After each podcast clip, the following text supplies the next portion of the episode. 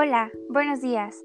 Soy la doctora María José Bermúdez Cruz y el día de hoy me encuentro con el doctor Marco Antonio Labat Zúñiga para platicarles un poco sobre la importancia de la primera valoración en urgencias médicas, los factores y las acciones que debemos tomar en cuenta, así como las consideraciones especiales que debemos tener con cada paciente, en caso de que padezca algún otro trastorno o enfermedad que pueda causar complicaciones. Doctor, ¿podría platicarnos un poco sobre el concepto de valoración inicial? Hola, Buenos días, principalmente te agradezco por la invitación. Y sí, claro, con gusto. La evaluación inicial, aunque muchos crean lo contrario, es un proceso diferente al de diagnóstico. El objetivo principal de la primera es identificar anormalidades anatómicas y fisiológicas, con la finalidad de evaluar la gravedad del paciente y determinar la intensidad del tratamiento inicial. Durante esta etapa, los estudios de gabinete y laboratorio no son componentes decisivos. El tratamiento general o específico se dirige a restaurar la homeostasis tanto corporal como fisiológica, con la finalidad de prevenir la evolución a insuficiencia respiratoria, choque o insuficiencia cardiopulmonar. Así es, doctor. A continuación mencionaremos los puntos que debemos tener en consideración al recibir a un paciente en el área de urgencias. El primer punto es asegurar la permeabilidad de la vía aérea. La vía aérea superior debe ser inspeccionada y limpiada de los posibles obstáculos. Sin embargo, la intubación nasotraqueal debe tenerse como alternativa, especialmente cuando existen lesiones faciales. La realización de una traqueotomía rara vez es precisa. El siguiente punto es asegurar una correcta ventilación. El tórax del paciente debe estar expuesto para comprobar los movimientos ventilatorios. Debe realizarse una expansión de tórax en busca de movimientos anormales causados por fracturas costales y heridas penetrantes. El siguiente paso es la auscultación. Un neumotórax puede ser diagnosticado por la disminución de los sonidos respiratorios a la auscultación, lo que se confirmaría con una Bien, asimismo debemos tener un control de la circulación, la deposición de fluidos por vía intravenosa y el control del sangrado visible por taponamiento debe ser atendida desde el inicio. La colocación de torniquetes en las extremidades debe ser evitada. La inmovilización provisional de fracturas inestables también colabora con reducir el sangrado. Es conveniente disponer de al menos dos vías de acceso venoso con catéteres de grueso calibre, debiendo evitar, si es posible, los miembros lesionados. El último punto, pero no por ello menos importante, es hacer una breve exploración neurológica.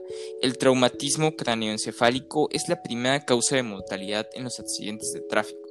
El nivel de conciencia, la respuesta pupilar y la actividad motora espontánea de las extremidades son datos que se pueden extraer rápidamente. La función neurológica puede ser cuantificada por la escala de coma de Glasgow, basada en tres parámetros, los cuales son apertura ocular, respuesta verbal y respuesta motora. Así es. Una vez que hemos restablecido al paciente, podemos continuar con la segunda valoración, en donde es necesario realizar un examen físico lo más detallado posible, incluyendo los primeros resultados analíticos y radiografías. Es conveniente realizar una adecuada exposición del paciente, sin olvidar la región dorsal, donde pueden asentarse lesiones importantes que pueden pasar desapercibidas por la posición del paciente.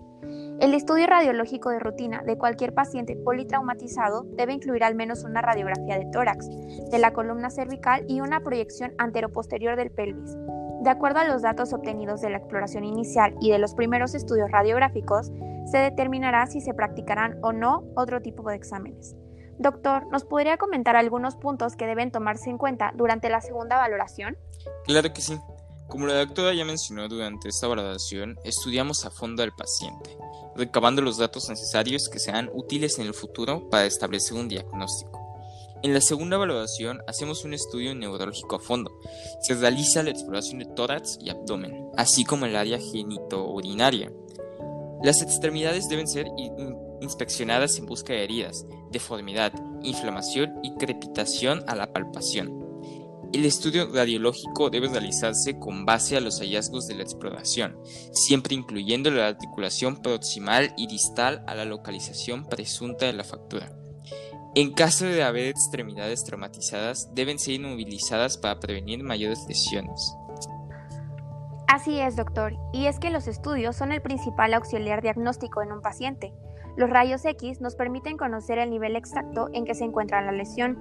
Las ecografías aportan datos de gran valor en casos de traumatismos intraabdominales, que nos enseñan la presencia o no de líquido libre intraabdominal, lesiones hepáticas, esplénicas o renales. Y gracias a la existencia de unidades portátiles, es posible realizar estudios en la misma sala de reanimación, lo cual es de gran utilidad en pacientes inestables en los que el traslado a otras instalaciones plantea problemas. Estoy completamente de acuerdo.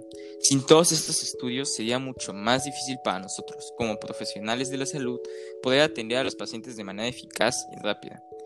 Otro factor importante de la segunda valoración es la priorización de lesiones en donde es necesario marcar una jerarquía en la gravedad de las lesiones, que indicarán el orden en que deben ser tratadas. Los traumatismos cráneoencefálicos deben tener la máxima prioridad en la fase inicial del diagnóstico y en el tratamiento. En un segundo escalón se encuentran las lesiones torácicas y abdominales. En este grupo de mayor prioridad también deben incluirse el tratamiento de fracturas de los miembros con compromiso vascular y fracturas abiertas.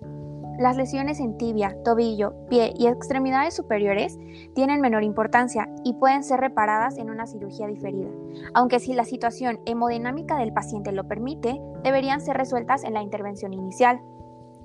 Exactamente. En alguno de los casos, la situación del paciente obliga a pasar inmediatamente a quirófano sin llegar a completar el estudio. Generalmente se deben a hemorragias no controlables. Las intervenciones neuroquirúrgicas a veces también obligan a una cirugía inmediata. En estos casos, la intervención de emergencia debería aprovecharse también para la estabilización de fracturas pélvicas y femorales. Una vez superada la fase inicial de reanimación y planteado un esquema inicial de tratamiento urgente, es importante tener en cuenta la intensidad del traumatismo, la edad y los antecedentes médicos del paciente.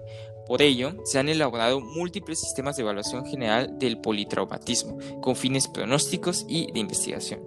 Y bien, doctora, ¿qué nos puede comentar sobre el tema? Los sistemas más, más utilizados son el TS, la AIS y el ISS que se deriva del anterior. La AIS establece cinco áreas corporales donde las lesiones se gradúan de 1 a 6 según la intensidad de la lesión.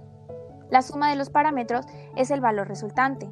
El ISS es el indicador más comúnmente usado y se obtiene sumando los cuadrados de los tres valores más altos de la AIS, siendo el valor máximo de 75.